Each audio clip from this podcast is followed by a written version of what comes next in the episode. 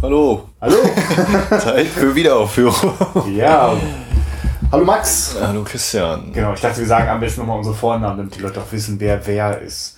Also äh, Christian, das bin ich, das ist der, der immer so rummäkeln an italienischen Genrefilmen. Ja. Und äh, du bist der. Ich bin der Max und ich gucke mir alles an. Super. Aber findest auch nicht alles toll. Findest auch Nö. mal was total doof. Ja, oh. Ja, Ah. für mich ist das einfach diese Entdeckungsreise äh, quer durch die Zeit ist einfach immer, das genügt mir eigentlich schon. das ist schon Unterhaltung genug. Und was dann beim Film rauskommt, naja, das ist dann die zweite Geschichte.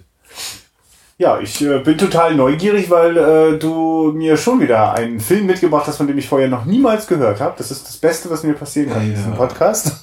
Ja, wir haben ein Wiedersehen heute mit Horst Buchholz, den wir schon in Runde 1 hatten bei Monty. ja, gute Erinnerung. Und ähm, ja, es geht um das Totenschiff heute. Ein Film von, ah, ich gucke jetzt nicht auf die DVD, 59 steht, glaube ich, auf der Rückseite und nirgendwo, Deutschland, Mexiko. Das Totenschiff, Christian, sagt dir der Titel was, ohne Film, als Buch, irgendwie schon mal Ach, gehört? guck mal, ja, meine große Schwäche, die Literatur. Nein, das sagt mir nichts, aber bitte helf mir ein bisschen weiter. Abteilung gefährliches Halbwissen. Ich Ah. habe auf Seite 23 folgende Informationen stehen. Ähm, dir sagt aber bestimmt der Schatz der Sierra Madre was, ne? Davon habe ich schon gehört, aber auch nur, weil ich den Film kenne. Ja, und da kenne ich, da habe ich weder gesehen noch gelesen, aber Okay. der gleiche Autor, B. Traven, der äh, unbekannteste bekannte Schriftsteller wahrscheinlich aller Zeiten. B. Traven als Pseudonym, Red Marut war, glaube ich. Also mein Vater hat den irgendwie so ein bisschen immer im Visier gehabt. Deswegen bin ich auch über dieses Totenschiff gestolpert. Ähm, ist wohl aus Deutschland stammt möglicherweise, irgendwann mal Richtung Südmittelamerika und die Spuren verlieren sich überall und wieder und ähm, ja, er hat eben sehr viel geschrieben. Unter anderem auch das Totenschiff. Und ich glaube, bis heute ist das nicht wirklich äh, umfassend aufgeklärt, wer nur war oder wo er sich nur tatsächlich da äh, aufgehalten hat und so. Mysteriös, mysteriös. Ja. In Zeiten von Facebook und Co. ist das natürlich nicht mehr möglich. Genau. Ja. Ich hoffe, die Hörer wissen auch, dass wir, äh, unser Plan ist, wir äh, quatschen vorher kurz ein bisschen, wir schauen dann den Film. Äh, ich sehe ihn jetzt zum allerersten Mal, du hast ihn wahrscheinlich schon mal gesehen? Ja, hab ich schon mal gesehen. Ja, okay. Und aber wir lassen das ganz bewusst noch ein bisschen im äh, Ungewissen, worum es jetzt ganz genau geht. Das können wir euch viel besser sagen, wenn wir uns den jetzt nochmal geht angeguckt haben. das Totenschiff. Der Titel ist ja völlig Ja, eindeutig. Nee, und bei mir weckt das sofort auf jeden Fall, äh, das ist so eine kindische Abenteuerlust, äh, die, die sofort anspringt, so, ne? Also, äh, Schiffsreisen, das, das verkläre ich in meiner Fantasie als was ganz total Tolles und auch auf dem weiten Meer und ich verdränge die ganze Zeit, dass, äh, welche Anstrengungen und Qualen man äh, auch bestehen kann, wenn man da nicht auf irgendeinem Luxusdampfer vor sich hin plätschert. Ähm, bin ich sehr neugierig, äh, aber ich weiß jetzt gar nichts zum Kontext, lass uns den einfach gucken. Ja, wenn du sagst Schiffreise, äh, ganz kurz noch, also Ja. bei mir ist ja bei Wasser, einerseits, wir leben hier an der Küste, aber ich kennst du auch noch hier so, ich weiß gar nicht, Unendliche Geschichte Teil 2 war das, glaube ich, ne, wo er vom 5 Meter Brett oder so springen soll, wo er die Wasserfälle sieht. Und das hat sich bei mir, das war auch so kindheitstraumamäßig, wenn man dann in der Schwimmhalle war. Äh, ist ja ein normales Becken, da kann nichts passieren, aber dann denkt man auch, die Wasserfälle oder wenn man den weißen Hai dann zufällig gesehen hatte und man schwamm da im Schwimmerbecken und dann dachte man immer, oh, jetzt aber doch schnell raus, wenn jetzt doch irgendwo was kommt, was natürlich.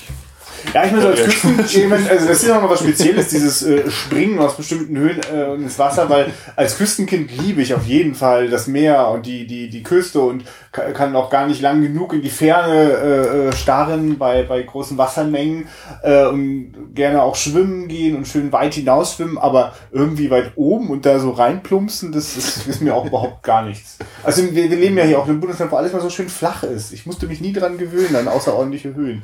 Wobei doch, wir haben wunderschöne Hochhäuser hier, wunderschöne Plattenbauten.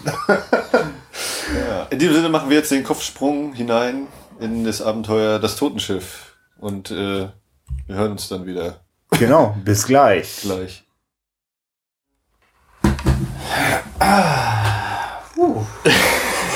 Alter Schwede. Also, es gab keinen. Schweden. Ja, alter Amerikaner. alter deutscher Regisseur. Georg Tressler. Ja. Die Halbstarken haben sie vorher zusammen gemacht, ne? Müsste? Ist nicht Horst Buchholz, ist ja auch wirklich der Wahnsinn, oder? Das ist doch. Halbstarken ist auch mit Horst Buchholz, ne? Ja, und auch von Tressler, deswegen. Ich glaube, drei Jahre vorher oder so. Der muss. Kennst du den? Äh, Die Halbstarken, meine ich?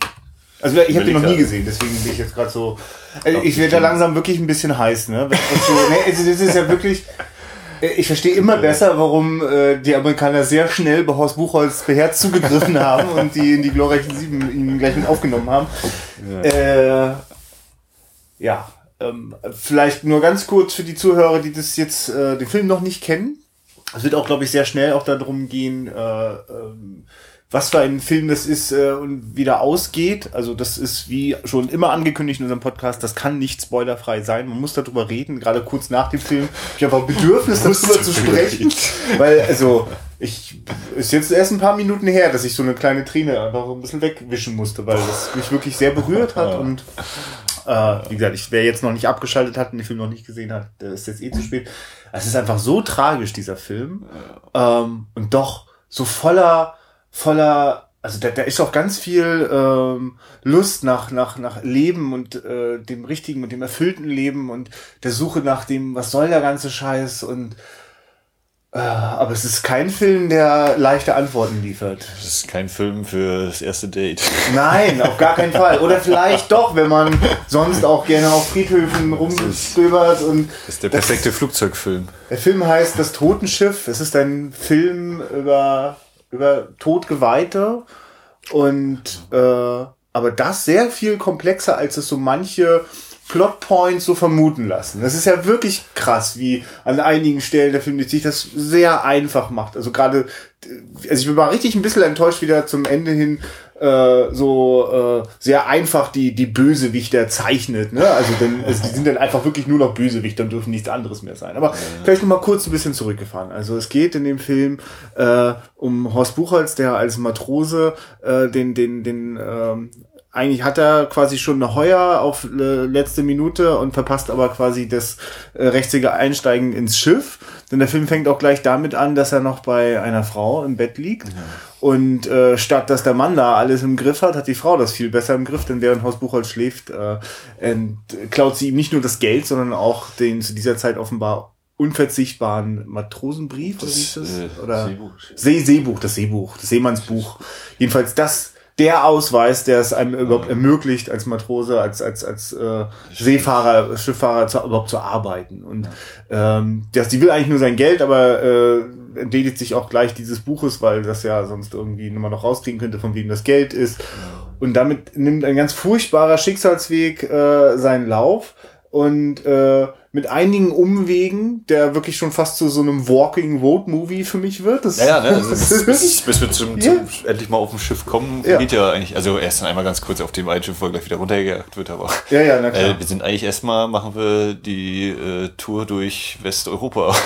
Genau. Antwerpen, Rotterdam, Frankreich und wo, ich weiß gar nicht, in welchem Hafen er dann nur eigentlich äh, an Bord geht, das wird gar nicht mhm. nochmal explizit erwähnt. Ne? Ja, äh, der Film macht ganz klar, Frauen sind schuld.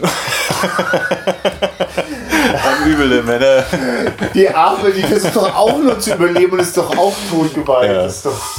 Nein, äh, genau, er wird da eben bestohlen und damit ist er eben er, er hört ja äh, in, eben auf zu existieren. Das ist ja diese, diese, so dieses große Thema, ne, was ja natürlich immer wieder im Film angesprochen wird. Wenn du keine Papiere hast, dann bist du nichts, dann bist du kein Mensch. Und er sagt ja auch mal, er will Mensch sein oder warum haben wir, sind wir nicht mit einem Stempel auf dem Hintern geboren und so. Und ja, ja. Diese Sachen. Vor allem man merkt halt, es ist halt nicht weit her mit dem Menschsein, wenn er nicht wenigstens eine, eine Bestimmung zum Arbeiten hat. Wenn er, wenn er das nicht hat, er hat da eigentlich nichts mehr, weil er hat offenbar nur sehr kurzatmige, sehr reduzierte Beziehungen zu Frauen. Ja, das ist immer das Leben, ne? in, in jedem Hafen eine Frau. Ja, auch offenbar, das scheint so durch. Ja. Äh, erleben tun wir halt nur, äh, wie er da äh, bei irgendeiner Frau äh, für eine Nacht gewesen ist, die ihn ja dann gleich bestiehlt. Da war wohl auch nicht, wo er nicht mal, Wo er nicht mal die Wohnung wiederfindet dann am nächsten Tag. Ah, ja, stimmt, ne? richtig. Ja, ja, klar, weil er wahrscheinlich völlig volltrunken da reingerasselt ist. Und er wird später, äh, bevor er auf äh, äh, das einzige Schiff, das auch Leute ohne Ausweise nimmt und ansonsten nur ins Verderben führt, äh, bevor er dort ankommt, ist er halt eine Weile lang zu Fuß unterwegs und äh, stolpert da wirklich bei einer, über eine Frau, die ihm eigentlich eine Lebensperspektive, eine Alternative anbietet. Ja, die vor allem auch äh, ja den Eindruck macht, sie kommt auch selbst zurecht. Ne? Ist jetzt nicht so, wir brauchen hier den starken Mann, damit wir überleben können, sondern sie sagt ja, hier, sie ist diejenige, die auch mit einem Gewehr sich die das Mittag holt, also die eben Tiere Ja. schießt und sich damit eben wieder Genau, Vater ist im Knast. für und dann nimmt sie 42 das- Tage, sechs Wochen Haft. Ja, das Für Wilderei. ja, auch, ja.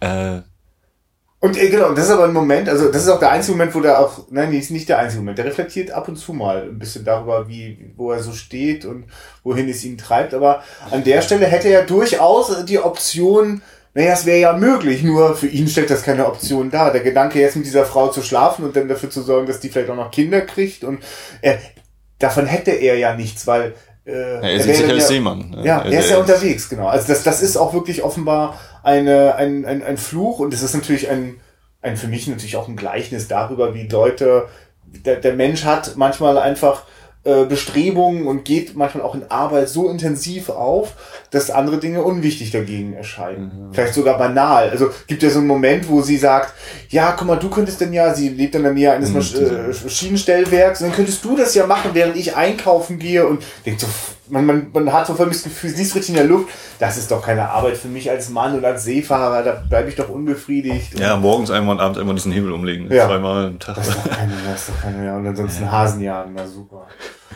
Ja, aber wir können ja eigentlich noch mal ein bisschen weiter vorne anfangen. Ja, also, dass er eben ohne, ohne sein Seemannsbuch kommt er ja nirgendwo hin. Und äh, das führt ihn dann auch eben ziemlich schnell in die Hände des Gesetzes in äh, Belgien. Also in Antwerpen kommt er zur Polizei und äh, da geht's ja dann eben damit los, dass er äh, dass sie eben überlegen, ja, was machen wir denn jetzt mit ihm? Ne? Er ist jetzt sozusagen äh, zwar scheint es hier ein, ein Wesen aus Fleisch und Blut zu geben, aber dadurch, dass er es nicht ausweisen kann, ist er ja nicht wirklich existent, so dieses. Und die äh, schieben ihn dann im wahrsten Sinne des Wortes ja ab über die Grenze in der Nacht und es keiner mitbekommt. Und genau, weil wo man sofort auch, also ich, das ist man kann ja gar nicht aufhören an die ganzen Parallelen, daran hat sich ja nicht ernsthaft was geändert. Das, äh, Länder können also gar nichts damit anfangen, äh, also Nationalstaaten, die, äh, wo, wo Leute, die keine Identität haben, also die offenbar keine Bürger dieses Landes sind und die sind halt von irgendwas anderem, aber man weiß es nicht genau, man will die einfach loswerden. Also statt sich damit irgendwie auseinanderzusetzen, bloß Ja. weg damit. Und Selbst heute, ne? Flüchtlingspolitik Ja. hier in der EU. hat sich Ja, nicht so viel geändert ja eigentlich. Also vor allem wirklich, also über, über so einen ganz linkischen Weg. Der linkische Weg ist da ja ganz konkret bei den, bei den Belgiern. Äh, Na, du gehst jetzt über die Grenze und dann bist du in einem anderen Land, nicht mehr unser Problem, aber genau, hier hast du ein Brot für die Nacht und ein paar äh, äh, bisschen Geld, damit du dir dann ein Zugticket kaufen kannst und dann fahr einfach ein Stück. Und das sieh ist, zu, wo du bleibst. Ja, dann kommt er eben bis nach Rotterdam. Und da erzählt er dann auch wieder seine, seine Geschichte und dann kriegt er den, den, nach dem Fußmarsch geht's jetzt per Anhalter, per LKW Richtung Süden. Genau. Was nicht gar nicht mal so genau gesagt wird, ob das nur einfach nur Südfrankreich-Küste ist oder eben Europa. Und da ist dann auch wieder so, an dieser steht er, wenn er dann eben aussteigt aus dem Laster und die sagen, wir fahren da lang, du musst da lang, eben so dieses wieder an, an so einer Kreuzung stehen, dieses Sinnbildliche, ne? Ist auch wieder ganz stark, so völlig simpel, aber ja, ja, und also und auch an anderen Stellen ist das immer wieder so auch ganz deutlich, was, was, was, was, was macht einen Menschen eigentlich, also was zeichnet äh, die eigene Identität aus? Also wo, womit kann man die mh, sichtbar machen oder was, oder einfach so selber ein Selbstverständnis zu haben, ich bin das und das. Und wenn der da vorher noch, äh, bevor er sich dann mit dem LKW losmacht, ist er dann auch beim, beim amerikanischen Ach, Konsulat, Konsul, ja, ne? genau, ja. beim Konsulat. Stone, Und, so. ja, und der fragt ihn, also das Problem ist ja, er kann sich nicht ausweisen, also kann er ja behaupten, er wäre ein Amerikaner und er wäre da und da geboren. Ja, dann müsste er ja mal vielleicht sagen, wo er dann zum Beispiel seinen Seemannsschein bekommen hat. Wo, ah, das weiß er nicht mehr ganz genau. Ich habe Ja, übrigens ja. zu keiner Zeitpunkt, äh, also gut, ich habe den ja auch am Anfang, das wird ja sehr deutlich auch in der Eröffnungssequenz inszeniert. Ich, es gibt ja dieses Teil. Also Ja, es ja. ist ja so, es gibt keinen Zweifel an der Persönlichkeit äh, oder an den, mh, an dem Wahrheitsgehalt von dem, was Horst Buchholz dort erzählt, für uns als Zuschauer. Für alle anderen wird das aber komplett angezweifelt und jemand, der offenbar so umtriebig war und offenbar auch schon in seiner Kindheit auch mit der Familie ständig Ja, unterwegs, völlig, also keine Wurzeln, kein, äh, also ich, ich wüsste, es wäre interessant, wenn man, die, doch, er sagt ja schon, ich bin Amerikaner, aber sonst so, so ein Heimatgefühl kriegt man kaum. Dass er zum Beispiel Na, unbedingt er hat so ein bisschen diese Sehnsucht, ne, nach Hause irgendwie zurückzukehren. Oder ja, nach gut, Amerika aber, aber er sagt dann immer, er will nach Boston, weil er da dann seinen neuen Schein bekommt, der ja nur dazu führen würde, Ja. noch wieder weiter unterwegs zu sein. Das ist also auch wirklich wie ein Fluch. Also Ja, es geht das, ihm eigentlich nur um die Papiere, genau, dass er damit wieder ein, zum Menschen wird. Genau, weil er, weil das ist ja eigentlich das Tragische für mich, weil eigentlich hat er gar keine Identität, weil er hat also er definiert sich ausschließlich über seine Tätigkeit als, als, als Seemann und das ist eigentlich, eigentlich ist das schon in der Grundannahme total tragisch und ich bin richtig so hin und her gerissen. Wünsche ich ihm jetzt eigentlich, dass er das neben, also dass er etwas anderes entdeckt, äh, neben dieser Leidenschaft äh, für die See, ähm, oder dass er so einen Schein wieder bekommt. Weil, also in beiden Fällen habe ich so das Gefühl, wahrscheinlich ist das für ihn schon zu spät. Er ist ja eigentlich noch recht jung, aber es wirkt auch irgendwie. Das, das ist krass, wie die, die um, um sie wehte der Hauch des Todes, ja. Also ich muss auch sagen, es ist wirklich toll von diesem Film, äh, was das für eine Atmosphäre aufbaut. Also, also es gibt ja so einige Stellen, die sind melodramatisch, sehr überspitzt und da knallt die Musik auch voll rein und und da sehe ich äh, äh, Tränen aus, aus Frauenaugen herausfließen und so. Ne? Aber die ganze Zeit ist so im, ist die, die Figur ist so tragisch von Horst Buchholz. Ich musste ganz oft übrigens an, an Taxi Driver denken. Das war so ein ganz ähnliches mhm. Gefühl, das mich bei dem, äh, bei Taxi Driver bei Robert De Niro beschlichen hat, wo er auch einmal äh, so, so einmal in, in diesen langen, äh, äh, gedroschenen Phrasen, die mal so aus dem Off-Text von, von Travis Bickle kommen und dann äh, äh, gibt so, ich weiß gar nicht, ob er das selber sagt oder ob man das dann einfach irgendwann so als äh, Konzentrat rausnehmen kann. Gottes einsamester Mensch. Gottes ja? Lonely Man. ja, ja, Gottes Loneliest Man. Und das, und das, das umweht auch den Horst Buchholz Charakter total. Also wirklich auch, oh, wo, wo kann es ihn bloß hinführen? Und dann gibt es, genau, dann steht er an Kreuzung, der, der, der läuft an Schienen entlang, also überall, wo so Wege vorgezeichnet sind, aber die Schienen ja. sind zugewachsen, die Kreuzungen sind unübersichtlich, äh, die Fahrer, die ihm da aussetzen, geben ihm noch so einen komischen Spruch mit, wo man gleich das Gefühl hat, oh Gott, das, das führt alles. Der, es gibt für den eigentlich wirklich nur den Weg äh, in den Tod. Da scheint nichts, eigentlich scheint nichts anderes vorgezeichnet es zu sein. Es scheint zumindest äh, eher hoffnungslos zu sein. ja, es ist eine sehr also, hoffnungslose Atmosphäre. Du könntest ja auf ein Schiff kommen und so, aber ja. ob das nur die Rettung bringt, ist ja eher also, aber weil du jetzt gerade sagtest, diese melodramatische ja, Szene, also ja. äh, wenn er dann eben, es war ja Elke Sommer dann wahrscheinlich, ne? Ja, oh Gott, wir wieder mit unserem Halbwissen. Nichts können er ja. Wir waren, das war kein Abspann da, ich weiß das jetzt nicht. Steht das denn hier auf der Packung? Das steht tatsächlich auf der Packung, dass äh, Milene äh, von Elke Sommer gespielt ja, wird. Ja, das so. gewesen sein. Auf jeden Fall, wo sie dann äh, da in dieser Bar sitzen noch und kurz anfangen zu tanzen. Also da finde ich die Musik äh, hat mich sehr mich hat's berührt. Ja, mein Gott, also es ist natürlich also voll ins Gesicht, aber also ich, ich nee, also die, die, also es ist so eine völlig simple Melodie, die ja immer wieder ja. vorkommt und nachher sogar äh, im Film von Mario Adolf dann selber, das ist dann das intradiegetische, also im Film direkt äh, die Musik gespielt, aber die diese Melodie war dann sehr schön. Ja, also äh, ich, ich finde auch, dass der Film, also der, der, der lässt sich eigentlich, ähm, ich sag mal jetzt, wenn man jetzt davon ausgeht, äh, dass irgendwie so das dramatische Moment ja Das dramatische Moment ist eben nicht, er gerät auf ein Schiff, wo es keinen Ausweg mehr gibt, das Totenschiff, das, das kommt dann später noch alles obendrauf. Mhm. Erstmal ist der dramatische Moment, erst entwurzelt und entausweist und damit quasi, äh, äh, also, ist, also das ist das Drama, das gibt schon so viel her und ähm, äh, äh, also ich meine, das, das, das wird zum Beispiel, finde ich, wunderschön erzählt. Da gibt's auch tolle äh, Raffungen von Zeit. Also wenn ich so erlebe, wie der dann überall äh, äh, ähm, abgewiesen wird, nirgendwo. Ja, auch die Figuren, kann. die da eben gezeigt werden, der, der äh, Polizist oder der Beamte, Polizei zuständige Typ in, in Antwerpen, der noch dieses super Grinsen aufsetzt. Na, sie müssen schon bis zum Abend hier bleiben. Das ist ja auch wieder total geil gespielt. Ja. Und dann auch da der Kameraeinsatz. Also hat, hatte ich aber mehrmals den Eindruck, dass eben im Vordergrund äh, einer ist, ne? Mhm. Und auch im Hintergrund dann eben noch Hausboot zu sehen. Also ganz interessante äh, Aufteilung des Bildes. Ja, also ich finde, also da hat jemand, also das ist, der hat das wirklich sehr gut äh, äh, in der Hand, die Inszenierung. Äh, das, äh, wir werden bestimmt später noch ein paar schöne Beispiele vielleicht aufzeigen können, wo das sehr gut rüberkommt. Äh, auf jeden Fall äh, packt mich das sehr und äh, es fällt mir dann, also das fällt dann einfach ein Stück aus der Rolle. Das ist so gut inszeniert, dass ich die melodramatische Überspitzung dann gar nicht mehr bräuchte. Also das nehme ich jetzt als absolutes Kompliment, bitte, dass der Film, der ist so gut, dass mir auffällt, dass er jetzt was für die Zeit völlig typisch ist, noch mal ein bisschen Soße oben drauf packt. Oder was heißt typisch für die Zeit? Das ist typisch für, ich möchte ein ganz großes Publikum erreichen. Ja, aber bitte, das ist ein so düsterer Film, der vielleicht nur wenige Leute so erschließt, wenn man ihm vorher sagt, ja, das ist ein sehr deprimierender Film und äh, eigentlich. Ja, das ist eigentlich der einzige Lichtblick, ne? In diesem ganzen Film ja, ist ja, das ja, das ja wirklich dieses, und wenn dann eben noch ein bisschen Sahne oben drauf ist auf dem äh, Kuchen, ja. dann ist das aber auch wieder, um diese enorme Fallhöhe eher zu zeigen. Die so sieht es nämlich aus und, und und äh, dann ist es auch völlig in Ordnung da, also also weil es geht ja nicht kaputt dadurch. Also, also mir fällt es auf, ich, ich muss dann auch ein kleines bisschen schmunzeln. Ich, also es ist dann, das, die filmische Arbeit ist oft so virtuos in dem Film, dass sie gar nicht so richtig auffällt. An solchen Momenten fällt sie halt auf. Wenn eine Kamera auf eine Frau zufährt. Dann noch die, die Ausleuchtung der die, Augen. Genau, die Beton, genau, also auch ein Augenlicht so gesetzt ist, dass ihre feuchten Augen das besonders stark reflektieren ja. und dazu die Musik anschwillt. Okay, also da spüre ich ja. die, die, die, die filmische Maschine arbeiten, aber hey. Aber selbst da liegt ja auch immer noch so, diese Tragik schwingt ja schon immer mit, ne? Auch in den Dialogen ist ja auch klar dann. Denn das, denn das darf man ja nicht vergessen. Dieser Film bleibt immer konsequent. Also mag er an so einer Stelle mh, den Kitsch vielleicht ein kleines bisschen bedienen. In der, in der Handlung ist der so gnadenlos. Und äh, ja, nein, er bleibt nicht bei ihr, er schläft nicht mit ihr, da gibt's keine Kinderchen, die am Ende übrig bleiben von ihm. Und äh, das ist schon, das ist richtig ein kleines, also das ist so stark gewesen am Anfang, dieser Moment, wenn eine Stunde, über eine Stunde später äh, er noch einmal ein, ein Päckchen äh, an sie adressiert, das er ihr schicken möchte.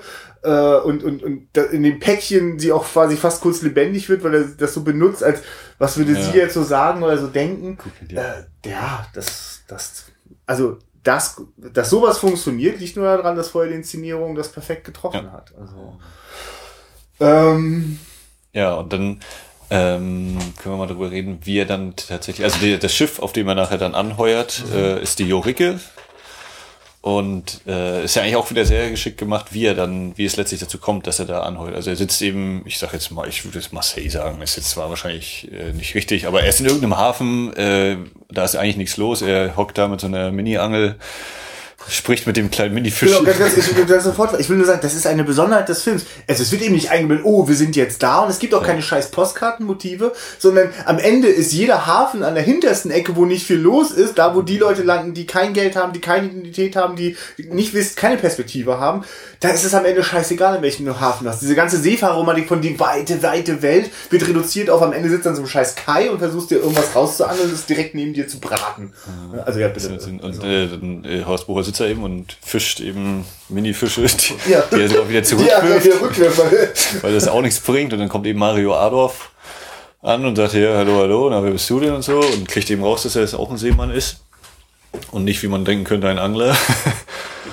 Und woraufhin dann Mario Adolf, der schon auf der Jurik ist, als Stanislav ist er in dem Film hier, der Pole, und sagt eben seinem Vorgesetzten da, hier, das ist ein Seemann, den kannst du theoretisch. Also er sagt ihm ja nicht mal direkt, äh, den kannst du anheuern. Äh, das ist ja auch wieder diese Tragik, die sich dann später daraus entfaltet, aus dieser halben Männerfreundschaft zwischen äh, Stanislav ja. und Philip Gale, wie äh, Postbuchholz Rolle nur genau heißt eigentlich.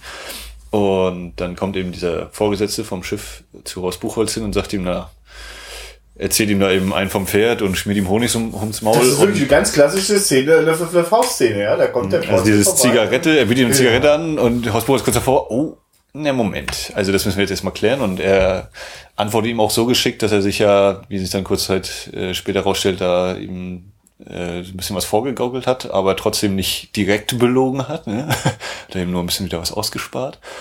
Und ähm, du wusstest ja aber eigentlich auch nicht so, dass Horst Buchholz sich gesagt hat, na, ich komme auf jeden Fall mit. Es war ja dann eher, als er die beiden Polizisten sieht, die herankommen. Ne? Also er ist unter Druck, genau. Also der kann äh, richtig frei entscheiden, kann der nicht. Also das ist ihm auch schön. Also das ist eine herrlich, also jegliche äh, Seefahrerromantik von Freiheit und Selbstbestimmung, die ist einfach wirklich da weggepustet, weil die gibt es einfach nicht. Er ist ständig unter Zwängen und in dem Fall sind es, äh, also ist ihm klar, dass er auch hier irgendwann aufgelesen wird von der Staatsmacht und dann, dann hat er geht's eben, weiter. So, weil er vorher eben die ganzen Wege und Möglichkeiten hatte, ist das eben jetzt die, die folgerichtige Sache und äh, ist dann eben auch nachdem er dann feststellt, dass die Eureka totales äh, Abwrackprämien äh, äh, Vorzeigemodell ist, auch entsprechend äh, angenervter von dem Stanislav.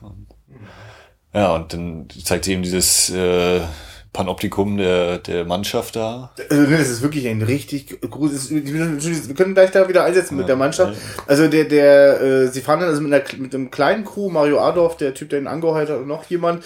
Und der Horst Buchholz natürlich äh, fahren dann mit einem kleinen Schiff zu der großen York und das ist dann auch eine ganz düster inszenierte Anfahrt. Äh, ja, und das, das ist genau, das ist ja ein schönes Beispiel, weil die Atmosphäre ist unendlich gruselig. Also ich habe wirklich, in dem Moment fängt es plötzlich an für mich zu einem Horrorfilm zu werden, weil die Yorke ist wirklich von äußerlich, dieses Schiff ist tot. Das ist, also, dass es noch schwimmt, grenzt an einem Wunder. Das ist ein einziger Rosthaufen. Und also wirklich auch toll ausgestattet. Also, keine Ahnung, was die, wie die das geschafft haben, aber das Ding, was da schwimmt, da bezweifelt man wirklich, dass es überhaupt schwimmen kann. Also, es ist ohne Kompromisse. Es ist jetzt nicht einfach nur mal ein bisschen hässlich angemalt oder so, ja. Und das ist so ein Moment, wo ich denke, ja, super, die Atmosphäre stimmt und allein ein Horst Buchholz Gesicht, der dem dämmert, dass das, also dem von Anfang an klar ist, dass das eigentlich keine gute Idee ist. Und jetzt merkt er, okay, jetzt zieht mich das hier rein und gleich komme ich hier nicht mehr weg. Ne? Wie komme ich hier noch weg vielleicht? Ähm, und dann gibt's immer diese dramatische Musik, immer so ein paar Noten direkt, wenn das Schiff zu sehen ist. Da, da, da. Dann wieder Ruhe, dann sehen wir wieder die Leute, dann wieder Schnitt da drauf, also wird dann dreimal wiederholt. Da denke ich mir so, oh Mann, ich hätte es jetzt gar nicht gebraucht. Es ist wirklich so gut. Was will er mir gerade sagen? Ja, genau. Es war, es ist kannst du mal, kann ich noch mal? Ich habe jetzt gerade nicht aufgepasst. Ja, genau. Böse, der Tod droht. Ach so was nochmal? Der Tod kommt, das ist, geht nicht gut. Das sind auch, äh, als sie dann eben ans, an Bord kommen, ist dann auch so, das ist äh, Horror 101, erste Vorlesung. Wenn irgendwie äh, Gefahr droht, dann kommt ein alter Mann, der ein wenig verwirrt scheint und sagt, hier ist weich was Schlimmes. Und es kommt eben dieser zahnlose Charakterkopf. Also ich finde das ja immer in, in Schwarz-Weiß wird es sowieso immer doppelt und dreifach oh, geil, ja. wenn, wenn du eben so einen richtigen Gesichter hast und nicht so eine äh, abgelegten glatten. Und dieser alte Mann schon so halb zahnlos und dreht sich zu Horst Buchholz rum. Äh, mit beiden Beinen bist du jetzt auf dem Schiff. Das war's dann für dich. Also dieses, dieses äh, alter, verrückt scheinender Mann gibt eigentlich den richtigen Ratschlag und aber keiner hört natürlich auf ihn. Nee, das Tolle ist ja, die ganze Zeit sind die Außenaufnahmen immer äh, bei, bei behaartem Tageslicht. Das heißt, die Leute, also die sind auch nicht irgendwie glatt geschminkt oder so, ne? Das sind gefurchte Gesichter mit harten Schatten und immer wieder sind Gesichtshälften zur Hälfte im Dunkeln. Also das ist eine super unheimliche Atmosphäre. Und es gibt wirklich so ein bisschen äh, fast so ein Best-of des Horror-Foreshadowing. Also genau, du sagst, also der alte Mann ne, ja, mit seinen Sätzen. Es gibt eine mm, Überschrift über die Tür. Ja, Überschrift über die Tür. Wenn du hier durchgehst, passiert dir was Schlimmes. Also, also aber ich finde das, ich, ich, also ich habe damit gar nicht in dem Moment gerechnet, weil der Film hat sich sehr viel Mühe gegeben, äh, sehr äh, äh, ausführlich äh, die Charaktere zu zeichnen, also gerade natürlich dem von Horst Buchholz und dem seine Situation. Und plötzlich ist er in so einer Horrorsituation und ich bin als Zuschauer total empathisch, ne? Also mhm. und denke, oh Hilfe, was, was wird ihm da jetzt widerfahren? Ja, und dann eben, wie gesagt, die Mannschaft, das ist, also ja. die, die Crew, also der, der Kapitän uns das kurz außen vor, der, wie gesagt, dieser alte, äh, der schon sehr überfolgt ist dann ja, es sieht für mich aus wie so ein kleiner Junge, der eigentlich in die Schule gehört, ne? Der da auf dem Deck rumläuft, wahrscheinlich direkt von Charles Dickens äh, irgendwo. Ja, genau, irgendein Waisenkind. Also Oliver Twist. Diesen Schiff sind wirklich nur, es ist, es ist ein, genau, es sind die weitere von Gott äh, gestaltete Existenzen. Ja, genau. Ja, und äh, Mario Adolf dann noch. Und äh, oder der eine, der auch äh, als Heizer da mitarbeitet, als Kohlenschipper, der eigentlich recht kräftig aussieht. Dann ist natürlich hier noch der Brillenträger mit seinem chronischen Husten, der für mich sowieso, oh Gott, mhm. Drama, Drama, Drama. Ganz, äh, also da ist eben wirklich so ein, da sammelt sich eben alles, was äh, durch den Ausguss ausgespielt worden ist, ja. Und alle haben so eine seltsame, also, kein, also alle hassen das, was sie dort tun. Das lassen sie auch äh, aus Buchholz sofort spüren. Äh, keiner hat dort äh, eine, sieht dort eine Perspektive. Zumindest das ist der aller, allererste Eindruck. Also ja. ein ganz klitzekleines bisschen relativiert sich, ach, auch nicht. Äh, man denkt so wirklich, wie kommt's bloß dazu? Aber ja, sie sind alle teilweise so, sie sind so alles auch so geisterhaft, ne? Also nicht nur wegen dem Horrorfilm gefühlt, ja. sondern auch, sie sind selber, sie sind sich selbst auch schon. Ja, untereinander haben sie auch nicht so diese Einheit, ne? weil man dann sagt, wenn sie genau. jetzt meutern würden, ne? wenn sie gemeinsam alle zusammen das machen würden, aber es ist auch so untereinander der, der kräftige Blonde, der äh, dem dann dem Hustenden immer sagt, jetzt sei endlich ruhig, ich will schlafen und der, der nächste klappert mit dem Becher mit den beiden Würfeln. Kloppe, kloppe, ist mir egal, ob ich hier leer mache. Und also, dass da eben selbst die sich nicht untereinander äh, sozusagen zusammenfinden und dass man sagt, so, da wäre doch noch Hoffnung, die sind doch alle jetzt nicht so mit durch, das kriegen sie noch hin oder so. Aber auch das ist eben nicht. Äh und mir fällt auch gerade ein, wird, der, der Film vermeidet das auch, das ist ganz geschickt eigentlich ich sehe die Leute, also wenn ich sie zusammen arbeiten sehe, sind, ist es oft unglaublich konfliktbeladen, sind kurz davor, sich mit den Kohleschippen äh, den Kopf zu zertrümmern. Ja. Und in anderen ich, in Momenten sehe ich danach, dass sie alle besoffen sind, aber ich krieg, sehe kein gemeinsames Trinkgelage mhm. oder so. Also solche Sachen werden einfach ausgeklammert, man hat einfach das Gefühl, das gibt's auch so gar nicht. Die, also, das ist, glaube ich, auch das, ähm, was mich bei Horst Buchholz, was diese, dieses, diese, diese Atmosphäre des Verlassenseins, die, die, die wirken die ganze Zeit wirklich völlig einsam. Sie sind ständig nur für sich allein. Also, Ja, doch, für sich alleine sogar auch klar. Man wird natürlich egoistisch, wenn man das Gefühl hat, äh, es gibt keine Perspektive und der kann mir auch nicht helfen. Hm. Dann gucke ich halt gerade noch so, dass ich es irgendwie ertrage. Also so ein bisschen wahrscheinlich, wie ich mir das mal vorstelle, im Knast oder so. Obwohl Hm. da ja auch sich Gruppen bilden, die irgendwie miteinander versuchen, das besser hinzubekommen. Und das ist ja, wahrscheinlich ist das eben so, ne, dieses ganz schrittweise, man merkt, also es deutet sich eben immer mehr an, irgendeine Katastrophe muss ja hier geschehen. Und es geht eben los, wenn der, äh, wenn sich Horst Buchholz und der kräftige Heizer da zum ersten Mal ein bisschen anlegen, dann ist der no derjenige, der am meisten runterzuleiden hat, eigentlich der mit dem Husten, weil er seine Brille da verliert, als er die beiden trennen will und hat dann eben eine kaputte Brille auch noch, als ob der Husten nicht schon genug wäre. Allgemein auch so diese Ka äh, Kajüte, ne, das ist ja sehr klein und ist auch so ein bisschen so sargähnlich, fand ich dann auch. Also es sind hier Matratzen, gibt's nicht, Kissen gibt's nicht, ist hier überhaupt irgendwas geliefert. Und eben, ne, jeder wirklich nur seinen ganz kleinen, eine Furche da hat. Das ist ganz stark. Und dann geht's ja eben los hier, eigentlich wollte er, dass er, ja, das brauchen wir gar nicht erzählen hier, dass er eben völlig in das Licht geführt worden ist, was das Schiff angeht. Oder dass er auch gar nicht nach Boston geht, wie er erhofft hat, sondern dass sie irgendwo nach Nordafrika oder so fahren. Also weil, genau, relativ schnell sich dann auch für die Zuschauer klar macht, da gibt es also den, den Kapitän des Schiffes, es gibt den ersten Offizier und äh, dann noch einen Bootsmann. Ja, den nennen sie Bootsmann. Also es gibt eigentlich mehrere, den sie Ja, Bootsmann nennen. Ja, ja, ist der, der, ich sag jetzt mal, dem das Schiff gehört. der eigentlich immer nur kurz zu sehen ist, wie er sich eine Flasche Ja. holt, ordentlich einen trinkt und wieder Genau. durch die Tür rausgeht.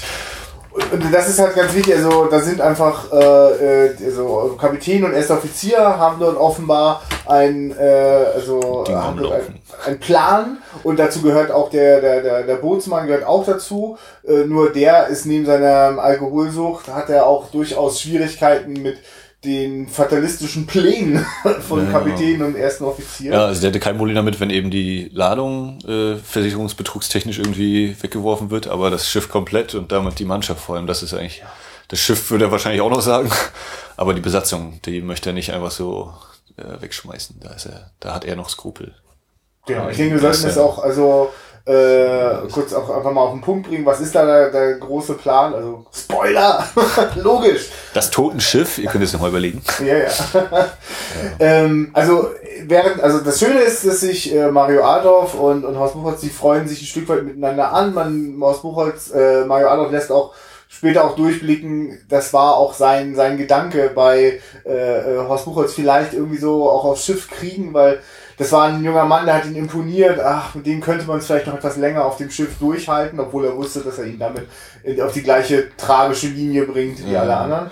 Ähm, jedenfalls, äh, die beiden äh, beschließen dann einmal, äh, haben auch großen Hunger, kriegt nichts Dolles zu essen. Sie schleichen dann in den Lagerraum, weil Maja Adolf weiß schon, ah, da sind ganz viele tolle Konserven. Und sie machen sich so eine richtig schöne Flaschenmus-Konserve auf.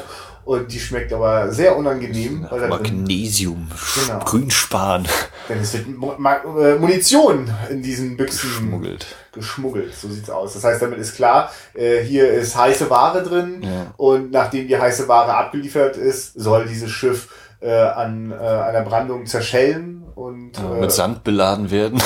ja, Die, also und dann ist eben so dieses typische, ne, äh, weiß dann die die die Bösen, die das äh, hier ihr Geld haben wollen und mit dem Leben davon kommen wollen, den den äh, Bootsmann da überreden wollen. Mensch, hier die Versicherung läuft eh ab und ist doch alles viel zu teuer, so das übliche eben, ne? Wir können das Schiff doch eh nicht mehr retten. Ja. So, und ab, da, ab dem Moment, wo wo das so, so deutlich wird, wo quasi die Bösewichte als Bösewicht, also ich meine, das vorher schon klar ist, dass Kapitän und, und erster Offizier nicht, nicht ganz sauber sind. Das ist völlig klar. Das gehört ja zu dieser unangenehmen Atmosphäre, die die ganze Zeit da ist.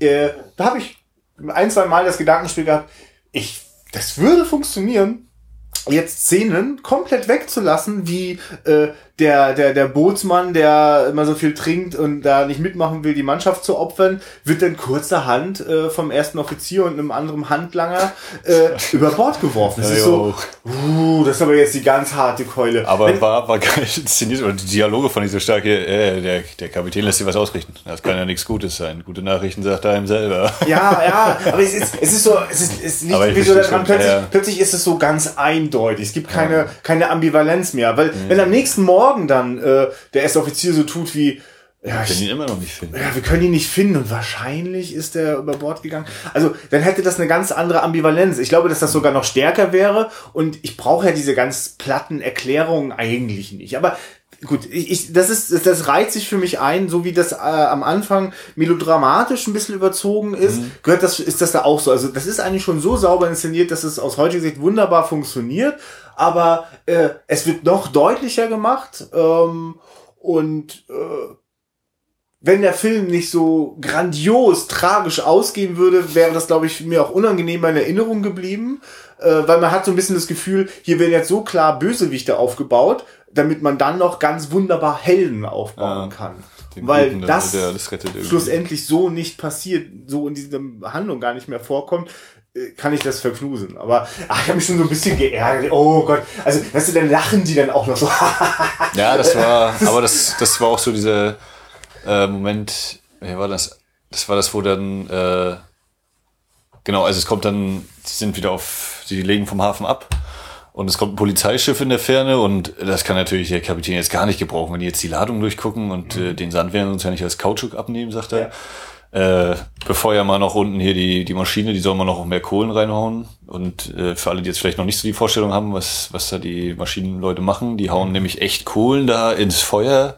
Da ist neben äh, noch ja, gut, echte, echte Handarbeit ja. noch gefragt und die sagen dann eben, das geht doch nicht hier, wir sind schon am Anschlag und dementsprechend knallt dann das Druckglas durch und äh, der Dampf, der sich da ausbreitet, ist eben natürlich logischerweise feurig heiß und die haben dann auch richtig sichtbare Verbrennungen an den Oberarmen. Und dann geht eben der erwähnte chronische Huster mit seiner Brille, wird eingepackt in ein paar Lumpen und soll da runtergehen und finde ich auch wieder ein sehr, sehr geiles Bild. Einfach so, äh, man sieht eben den, den Hebel, den er umlegen muss, total Dampf drumrum und dann dieser Handschuh, der so danach greift und er schafft es zwar, diesen Hebel umzulegen, aber das ist auch das Letzte, was er schafft und dann äh, ist er geschafft und liegt dann eben tot da. Und dann kommt eben auch wieder dieser, dieser ganz, ganz böse Oberfiesling durch, äh, als er dann über Bord geworfen werden soll, die Seebestattung. Äh, guckt der Kapitän so, sieht ihn, ja, das ist ganz schön viel Kohle an seinen Beinen, da hätte auch die Hälfte gereicht, so dieses, ne, also überhaupt kein Mitleid oder sonst irgendwas. Genau, ein Stück Kohle, das zum Beschweren der Leiche benutzt, ja. damit sie auf dem Boden sinkt. Genau, also da, da ist das sehr, sehr, sehr eindeutig, also oder also nicht, also eindeutig ist es sowieso, aber es ist vielleicht auch etwas überdeutlich geschenkt, weil weil du gerade dieses diese diese furchtbare Sterbeszene dort ansprichst äh, mhm. von äh, dem dem Typen mit der Brille. Ähm, schon, schon noch bevor es so extrem wird, also bevor es quasi zum Tode kommt, erleben wir die tägliche Arbeit auf diesem Schiff oh. wirklich. Also man fängt selber an zu schwitzen. Äh, das ist das ist schmutzig, das ist rau, das ist das ist wirklich äh, unmenschlich, vor allem unmenschlich auch in der Dimension, wie, wie wenig Leute so wahnsinnig viel Arbeit dort machen müssen. Und äh, es, also da gibt's quasi kein ein Gesundheitsamt von heute würde völlig durchdrehen. Es wäre nicht mehr möglich. Äh, und war, also ja, also das ist halt. Äh, das schafft, also da ist irgendwie ist es auch perfekt, den Film in Schwarz-Weiß, ne, 4 äh, zu 3, es ist klaustrophobisch, äh, eng, dunkel, alles ist verraucht, ja, also ich meine, es ist krass, das, also es ist so gut inszeniert, dass äh, ein, ein durchaus ein kleiner Magel der Ausstattung gut überspielt wird, weil die ganze Zeit diese Kohlen äh, so eine äh, Styropor bemalten ja. Styropor-Dinger sind. Wenn man da ein paar Mal genau hinguckt, muss man mal ein bisschen schmunzeln. Auch was dort glüht, ist halt nur weiß angemalt. Ja, aber, aber es, es, es, ist so gut inszeniert, dass ich das, also es ist sogar mein, also an dem Moment, wo das äh, Menschenleben kostet, diese, diese heißen Kohlen, bin ich sogar froh, dass es dadurch eine, äh, eine künstliche Über, Überhöhung hat, weil es ein Stück weit ähm, das, das Brutale als auch als ein, ein, ein also ich erlebe das dann wie ein Kunstwerk. Also ich habe auch eine Du möchtest dich daran klammern, dazu. möchte ich daran klammern, dass du erkennst, dass es Styropor ist, weil dir das sonst Weil es ist schrecklich. Ansonsten ist es, ist, es ist ein jämmerliches Schreien und es ist ja, also wirklich. Das ist also. Wirklich, ja. ich bin wirklich baff gewesen, wie wie wie wie direkt das in diesem Film. Ich dachte ehrlich gesagt, dass das Boot in den Anfang 80er einer der ersten Filme war, die sich das wirklich trauen, dieses ölige, schmierige, ja. verschwitzte äh, und, und und letzten Endes auch zum Tod führende äh, äh, Rackern in solchen engen äh, maritimen Dinger. Das ist Wahnsinn. Also das, das ist wirklich toll. Also ist zum Beispiel auch großartig, eine äh, äh, ne, ne, quasi eine, eine mobile Kamera ist im Jahre 59 noch nicht so wahnsinnig selbstverständlich mit hohem Aufwand verbunden und so ein Schiff, äh, die haben manchmal sehr schweren Seegang, da gibt es tolles äh, äh, Archivmaterial, wo, wo der Schiffsbug wirklich in schweren Unwetter zu sehen ist und äh, wir erleben das aber halt eigentlich fast ausschließlich auch aus Horst Buchholz oder mindestens eben aus der Perspektive der Menschen im Schiff oder auf dem Schiff. Und deswegen äh, gibt es dann immer wieder tolle Momente, wie die Kamera dann also auch mit in Bewegung gerät und also auch äh, sozusagen die Ebene kippt und man auch als Zuschauer ein Stück weit erahnen kann, wie die Leute dort hin und her geschleudert werden. Ja, aber also das mit dem, der eine Tod ist eben, Ja. dass der eine da von glühen, erst, erst von Kohlen an sich begraben wird, die noch rumliegen und da schon schreit und weil es natürlich viel zu heiß ist und dann kommen auch noch die äh, schon angeheizten Kohlen da äh, wieder zurückgeflogen, dadurch, dass das Schiff so umherschaukelt und begraben ihn daneben. Und, oh, also das hat mich auch total, da habe ich auch hier da gesessen und äh, nochmal ein paar Furchen reingehauen. Also ja, mal ganz ehrlich, also das, ist das, was mich immer bei Hitchcock so fertig gemacht hat, wenn der äh, äh, Todesszenen, also äh, äh, Sterbensszenen gedreht hat, weil die auch immer so auf, also aufwendig inszeniert, vom Setting immer auch spektakulär, aber deswegen auch so besonders einprägsam. Das vergisst man auch wirklich nicht. Und ich meine, ne, man kennt das ja in, in Slashern oder so, da sagt man immer, naja gut, das ist jetzt hier Toter Nummer 5. Ja, ja, ja. Äh, der, den da jetzt genau erwischt, den fand ich, der war jetzt auch nicht großartig charakterisiert, aber der, wahrscheinlich ist das einfach von der Inszenierung her, nimmt Aber man das ausreichend, ausreichend. Also alle, extrem mit. Also, das, Al- also nee, selbst das Kind, weil es eben das Kind ist und so, so, Ja. so visuell so raussticht. Also alle sind mindestens äh, gut genug skizziert, dass ich sie, also ich erkenne sie dann wieder. Also es wird einfach, äh, es gibt dann einfach zum Schluss das äh, große äh, oder das, das er- das erste große Finale ist einfach wie äh, dieses Schiff tatsächlich an der Brandung zerschellt und damit das ganze Schiff äh, in, in, in, in Unruhe gerät, also alles zerbricht und die Kohlen eben durch die Gegend geschleudert werden. Dabei passiert dieser, dieser zweite Tod und äh, ja, ich muss das mal kurz einfach, weil weil das, das, hat- das, das setzt einem so zu, äh, einfach alle Leute sterben auf diesem Schiff, samt Bösewicht und Gute und der Freund und die, die sterben einfach alle, bis auf Mario Adolf und Horst Buchholz. Das ist, uh, und äh, vor allem auch gar nicht mehr dann, äh, da gibt's dann keine groß, also, äh, das passiert gefühlt quasi alles gleichzeitig, also ist auch wirklich toll inszeniert und da werden jetzt, da, da hast du dann auch keine Zeit mehr für großes Melodram, also, da wird schmutzig, schnell, gnadenlos, wird dort gestorben und das ist, äh, also plötzlich sind all, all die Hoffnungen und Wünsche, die vielleicht noch irgendwo da waren, auch wenn sie moralisch verwerflich waren, pff, weg. Aber ich meine, zum Thema moralisch verwerflich hat der Film ja noch vorher noch mal was am Start Ja, gehabt. die, Das die Episode in, äh, ja, ist das nun, Nordafrika? Ich will mal sagen Nordafrika, weil er das sagte und dann auch dahinter wäre die Wüste. Genau, sie haben quasi ihre, ihre gefährliche, also die, die, Die- Schmugglerware sind sie losgeworden. Die und jetzt gibt's Pflaumenmus-Munition, ein paar Tage äh, Landgang. Landgang, genau. Und, äh, Und damit wieder Zeit für Mario Adolf und Rolf Buchholz zu überlegen, tun wir uns diese Scheiße noch weiter an oder finden wir einen Weg raus? Und auch das wieder eigentlich, ne, so diese Szene im Mario äh, Haus Buchholz in der Bar äh, trinkt so ein bisschen und die Wirtin, die findet ihn ja sehr hübsch und stellt ihm auch ein Tellerchen hin und gibt ihm Essen und so. Und dann kommt diese Szene, Mario Adolf kommt rein mit so einer Ja, also er tut so, als wäre die wahnsinnig korpulent. Also einfach, äh, ja, etwas weiblicher. mit seiner Schönheit. Ja. Seiner Schönheit kommt er da rein und äh, nur ist Schönheit ja relativ und mein Typ wäre es jetzt nicht unbedingt gewesen.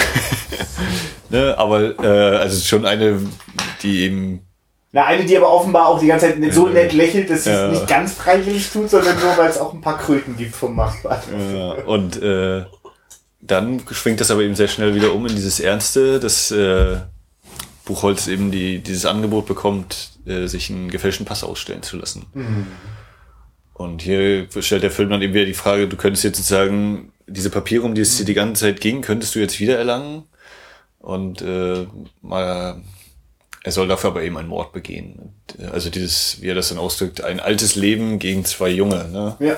Das ist übrigens wieder ein Moment, wo ich denke, ach Mensch, ich hätte doch jetzt diese total dramatische Überspitzung jetzt nicht gebraucht. Also in dem Moment, wo ihm der Typ, der ihm den Ausweis fälscht, ihm erklärt, was er will, es ist so, oh, das ist aber jetzt wirklich ganz doll mit der Keule.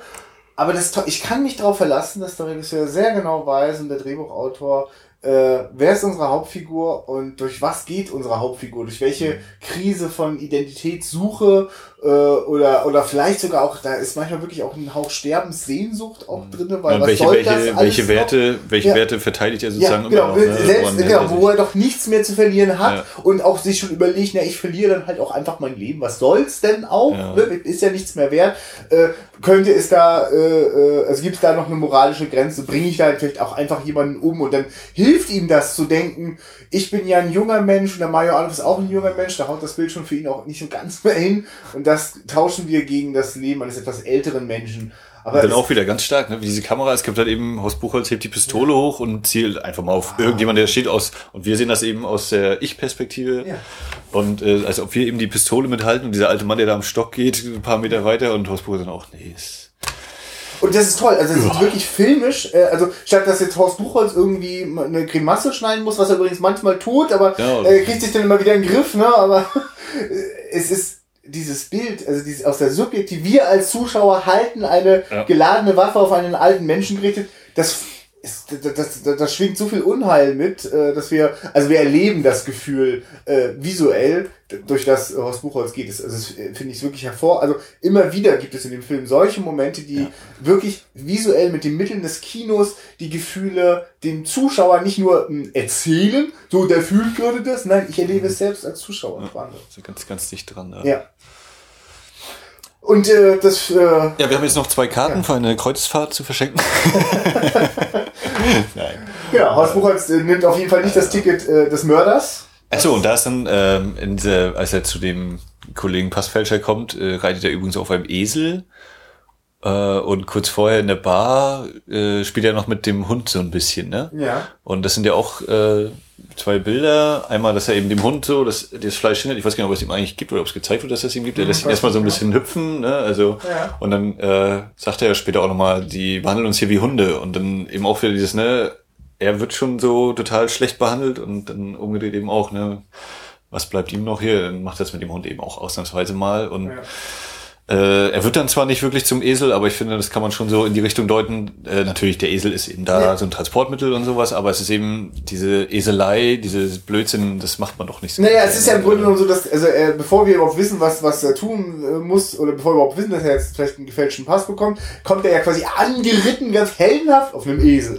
Und Mario Adolf, der fragt sofort, wie, du kriegst einen gefälschten Ausweis für äh, nichts. Also, Für nichts, äh, das ist kein Problem. ja, nee, der hat ein schlechtes Gewissen. Also, da, da merkt man auch so, Boris, der hat eigentlich auch so dieses Gefühl, Ja, aber es ist auch so ein bisschen, es schwingt immer dieser Galgenhumor mit. Also er ist so ein bisschen, Ja. es ist diese, diese Hoffnung, dieses Klammern an dieses Ja. letzte, oh komm, irgendwo krieg ich diese scheiß Papiere her. Ja. Aber es ist eben auch, was du auch mit den Grimassen sagtest, so finde ich immer dieses, ja, er, er ist sich seiner Situation da schon bewusst. Das ist so ein bisschen dieser Galgenhumor, der auch Mhm. durchschlägt. Oder für mich, ich sehe das so, wenn er diese Grimasse nochmal zieht. Ja, man, ich sehe in ihm schon auch einen Idealisten, also der so manchmal so denkt, warum, warum geht's nicht, wenn es allen Menschen so gehen wie dir, würde wie mir, dann kommen wir vielleicht ja doch miteinander klar, aber nein, die Leute sind ganz oft eben nicht ehrlich zu anderen und vor allem nicht zu sich selbst und er selbst ist eigentlich ganz schön ehrlich zu sich selbst, äh, außer dass wenn er ganz ehrlich immer von sich redet, ja die Konsequenz sein müsste, dann gute Nacht oder ab. In, also es ist, ne, also ich meine, er kommt immer noch an so einen Punkt, wo er eigentlich nicht weiß. Also ich, ich, ich reite da auch drauf rum, so mit seinem Selbstgefühl, weil es gibt Nein, nachher ganz zum Schluss eine tolle Szene, wo wir dann nochmal drauf zurückkommen, wo ich das Gefühl habe, er hat schon mit allem abgeschlossen, bis es dann nochmal kurz einen Moment gibt, wo er sich entscheidet, nee, noch ist nicht vorbei. Ja, ich, ich äh, komme jetzt gerade durch diesen Teller, komme ich gerade darauf, äh, dass mit dem Essen oder die, die, die Essensthematik, er kriegt Ja. eigentlich alles, was er so isst, oder fast alles kriegt er äh, in Anführungszeichen geschenkt von jemandem, dem es äh, besser geht. Also Ja, genau. das geht los mit dem Apfel bei der Polizei, dann, er dann von kriegt er dann das, den am, am Stand, am äh, Stand äh, die äh, Wurst. Vorher, genau, ja. Einmal, er kriegt das kleine Paket, wenn er abgeschoben wird. ja. Äh, er kriegt diesen Teller, er, den Pflaumenmus verschafft ihm Mario Adorf. Der Teller war das, was die Frau am, diesem Baden, genau, ja. dort äh, baden. Achso, das nochmal. Ja, stimmt, das nochmal ein Teller. Also er kriegt den Hasen, den geschossen von, Ja. der, von ihr und den anderen Teller jetzt von der, die ihm den Passfälscher vermittelt. Er ist auf die Zuwendung der anderen Menschen Ja. angewiesen. Er ist, äh, Selbst zum, fürs Essen reicht es nicht mal alleine, so ungefähr. Also das ist auch ganz, ganz extrem. Und wird eben wie immer wieder an ganz kleinen, das sind ja eher so nebensächlich erzählte Sachen Ja. oder zu, zu gezeigt, aber es wird jetzt nicht so ganz genau in den Mittelpunkt gestellt, aber es, wenn man jetzt so den, oder mir geht es zumindest so, wenn ich jetzt so drüber nachdenke, es fällt doch irgendwie auf, ne? Das ist, und es ist auch durchaus überschaubar, was er so der Welt zurückgibt. Also nicht, dass er Die Fische, guck mal, selbst, selbst den Fisch, ne, als er sich selber Ja. das Essen holen will, den Fisch, den schmeißt er auch wieder zurück, Ja, weil er ihm zu klein genau. ist.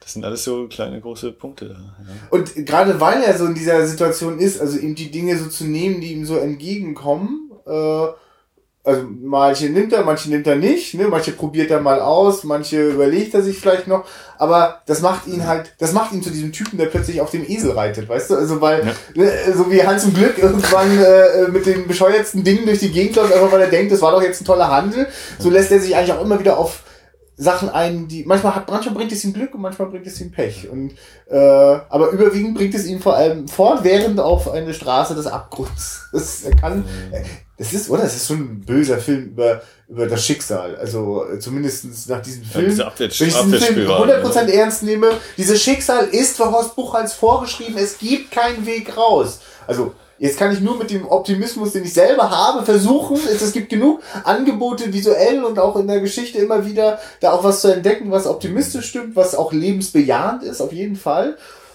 Aber wenn ich eher so ein pessimistischer Typ bin, dann werde ich es nach dem Film nicht ändern, sondern nur bestätigt sehen.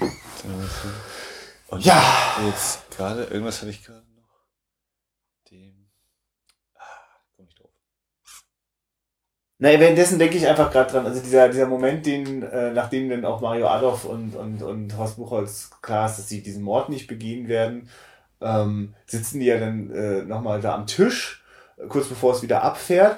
Und es ist eigentlich eins der wenigen Postkartenbilder, Ja. die es so gibt, aber ganz hinten ist so ganz bedrohlich in schwarz die Yorke wieder und äh, davor sitzen auch noch so ein paar äh, Matrosen, Dem es gut geht. Genau, ich weiß nicht, ob sie sowas ähnliches gedacht haben, wie wir, vielleicht können die jetzt mit dem Geld, weil die verkaufen übrigens die, die Pistole, Pistole. äh, mit der sie eigentlich den Mann umbringen sollten. Das ist übrigens, übrigens, so erleben wir auch dann, also so erzählen wir, da sagt jetzt keiner, nein, wir machen den Mord nicht, sondern, warte mal, diese Waffe, die ist doch was wert. Also das ist sehr schön erzählt eigentlich. So, und dann verkaufen die, da haben ein bisschen Geld, ich weiß gar nicht, ob sie die bestechen wollten, die sind alle Matrosen, aber jedenfalls endet Ja, die haben wieder einen Weg gesucht, ne? Komm, Ja. komm können wir bei euch ans Schiff. können wir darauf, genau. Und, und das ist eine sehr böse Pointe, dass, ach so, ihr habt keine Papiere.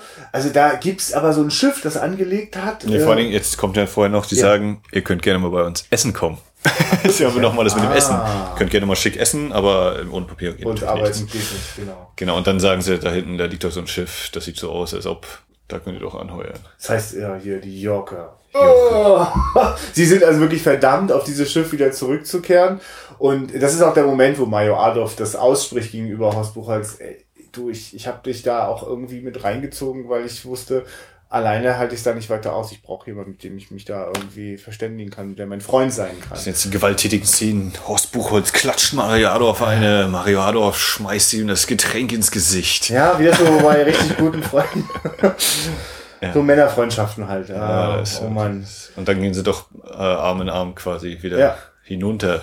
Es, sie kommen da nicht raus. Äh, ich, mir, mir wird auch gerade klar, dass das so, ähm, wir haben das da so mit, mit, mit, mit ganz furchtbar einsamen Menschen zu tun, die, die wirklich äh, wahnsinnige Schwierigkeiten haben, ihre Identität überhaupt zu fassen. Und sie sind umgeben von einer unendlich misstrauischen Welt. Weil es dieses, dieses Seefahrerbuch ist quasi, das beweist auch, dass du jetzt hier keine Scheiße jetzt, jetzt du kein Hochstapel bist. Also, dass ja du wirklich werden. Maschinist oder äh, äh, da und da arbeiten kannst, dass du wirklich weißt, was du, und dass du nicht woanders Scheiße gebaut hast. Und, Und das äh, ist ja auch das, was dann eben diese Episode, diese melodramatische mit der Elke Sommer eben so, so paradiesisch unecht auch doppelt wirken lässt, ne? Weil das eben so, jetzt hast du diese total schlechte Welt und da soll es jetzt irgendwo im schönen Frankreich diese äh, Idylle geben, wo tatsächlich eine Frau, die auch selber auskommt, dich noch mit aufnehmen würde und die würde es da gut genug. Ne? Und das äh, lässt es ja gleich doppelt irrsinnig erscheinen. Ne? Das wäre deine Obermöglichkeit dass also die Alles eine- ist total Die eine scheiße. Person, die nicht angewiesen ist auf die Arbeitskraft von ihm, die verschenkt ihm das Vertrauen. Weil die Mutter tut das ja auch überhaupt Ja, ja, nicht. Ne? auch die Mutter noch im Hause und die, Die Mutter sagt ja auch, erzähl ihm das mit dem Vater nicht, ne? Und das ist für ihn, sie ist ja völlig. Aber das ist eben so, ne, das ist ja die Oberidylle. Nicht nur, dass er, dass er da eine Frau hätte, sie würde auch noch für alles sorgen, sowohl äh, einkaufen als auch sozusagen Job erledigen. Und äh, er ist ja da wirklich von der Natur umgeben. Die Bahnstrecke ist ja auch einmal fährt ein Zug hin, einmal zurück. Äh, also es ist wie Gott in Frankreich. Ja.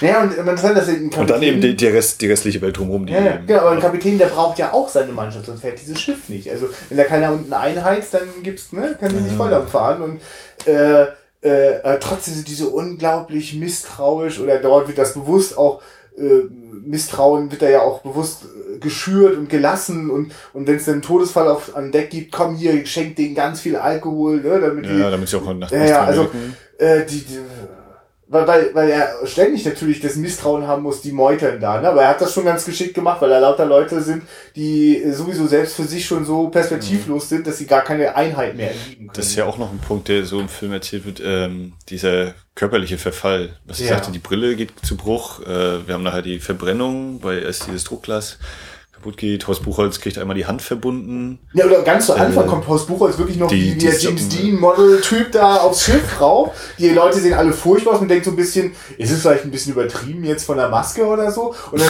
erleben wir nur den ersten Arbeit, die erste Arbeitsstunde Ja, unten und, dort äh, mit den ganzen Kohle die Kohle Ruß- wegkippen und Ja. gleich schwarzes Gesicht. Weg, ja. Und natürlich, als er bei Milane ankommt, noch die kaputten Socken. Also das ist ne, immer wieder so die kleinen Sachen, mehr und mehr schreit es vor, es wird immer schlimmer und Die werden zu Geistern, die lösen sich Stück für Stück auf, bevor sie von der Erde verschwinden. Das ist, das ist, ist das eigentlich, ist das ein furchtbar pessimistischer und düsterer Film. Und jetzt muss man natürlich überlegen, was das Buch noch dazu oder Ja. was die Vorlage ist. Und äh, ich, wie gesagt, Schatz der Sierra Madre habe ich noch nicht gesehen. Weiß nicht, hast du den gesehen?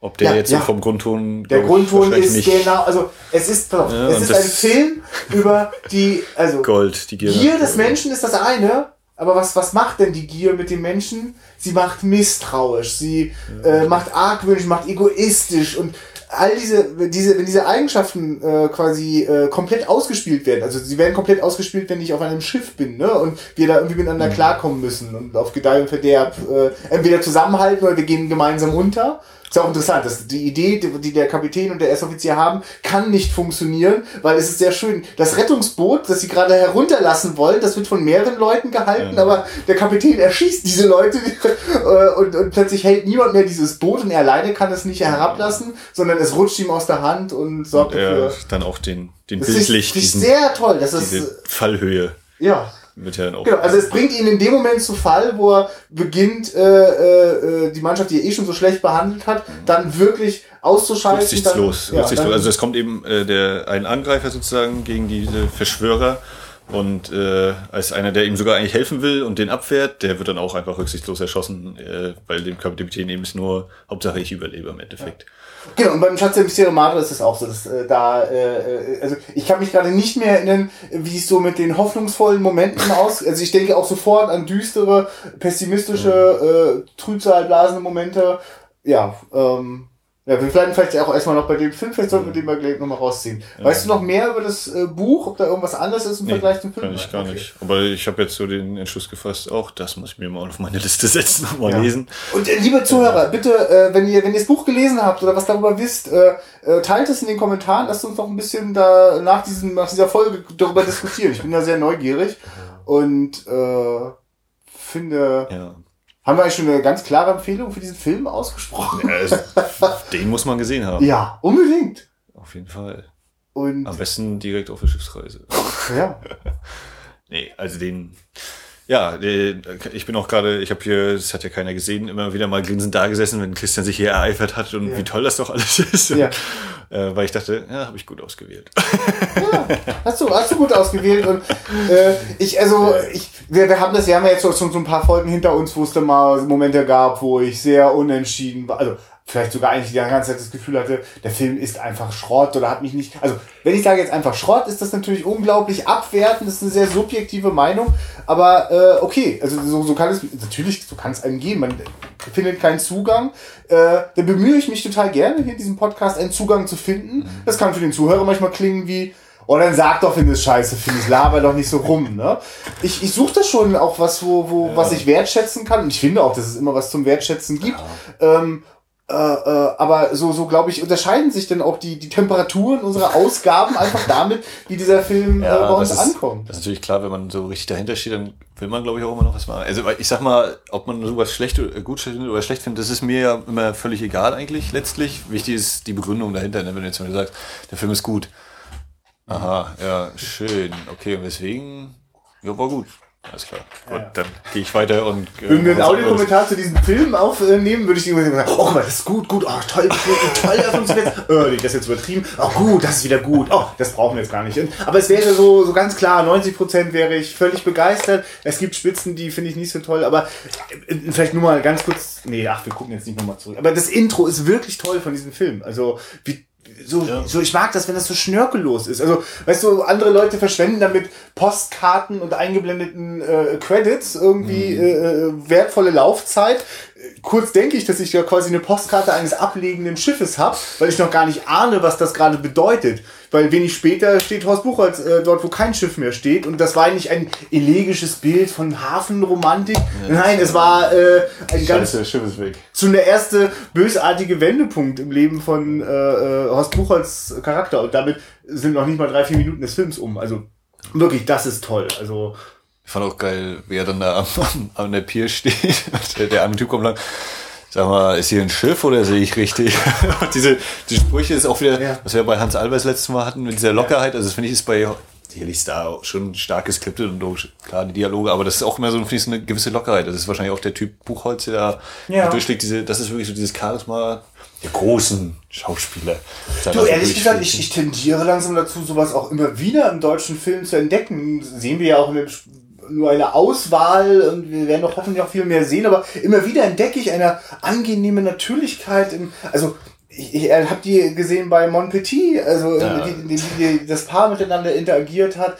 Ich erlebe die, äh, äh, ich erlebe die in diesem Totenschiff. Ich also auf jeden Fall äh, äh, äh, äh, sag, oh Gott, äh, bin ich gerade wieder total durcheinander. Was haben wir? Schloss Gripsholm? Schloss Gripsholm hatten wir auch noch. Ja. Ah, oder ja, oder fünf Patronenhülsen, wo ich quasi mit äh, äh, den Jungs quasi im Graben liege. Und also ich bin gespannt, ob ich das noch öfter wiederentdecken kann, aber das gefällt mir sehr. Also ich, mh, ich, ich kann auch was mit dem, dem Kinotop aus Hollywood anfangen, wo das quasi äh, so immer große, schwülstige John Wayne Reden oder sowas sind, ne? Aber äh, ich kann dem was abgewinnen, wenn das ein bisschen schnoddriger ist. Und Ja. Ich meine, hey gut, es ist natürlich auch so See, wir leben hier im Norden, das sind dem vielleicht auch ein bisschen näher. Also, ach.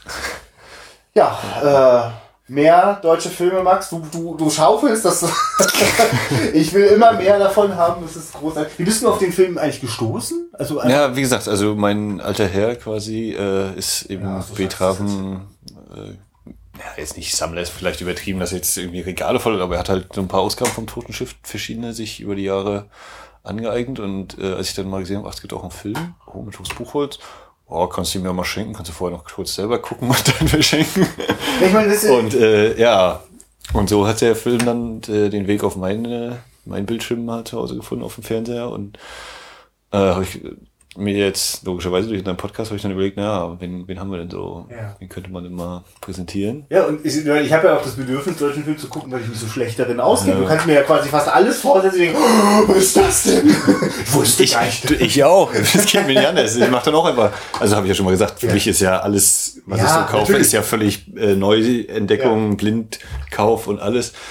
Und äh, das ist ja, das ist eben der Spaß daran. Ne? Und da hast du eben so ein Ding dabei, wo du denkst, du sitzt ja nach da, oh, ich muss mir jetzt mal umziehen, ich muss duschen gehen. Ich kann nicht mehr Welt, ich brauche Sonnenschein. so kann es doch nicht weitergehen. Ja. Und äh, wir können jetzt auch quasi umschwenken zum Nachklapp. Wir hatten ja äh, nach der Hans-Albers-Episode gesagt, wir gucken uns jetzt noch zwei, drei Trailer an. Ja. Und äh, dann hat Christian entdeckt, oh ja, diese Filmjuwelen-Leute, die haben ja echt einen riesen Output. Ja, also, Dann wir, hat möchte er- ich, also wirklich, wir kriegen ja leider nach wie vor aus irgendwelchen Gründen kein Geld dafür, dass wir sowas sagen. Liebe Leute von den Filmjuwelen, äh, meldet euch doch mal bei uns. Oder wie auch immer, äh, ich finde, wahrscheinlich hören uns ja auch nicht genug Leute zu, die dann die Filme kaufen, nachdem wir dafür Werbung gemacht haben. Aber äh, falls irgendjemand das teilt, jetzt dieses Gefühl, okay, gibt's da was so aus meinem Heimatland, was vielleicht auch spannend ist in der Kinogeschichte? Oder ich weiß schon längst, dass da was Spannendes ist.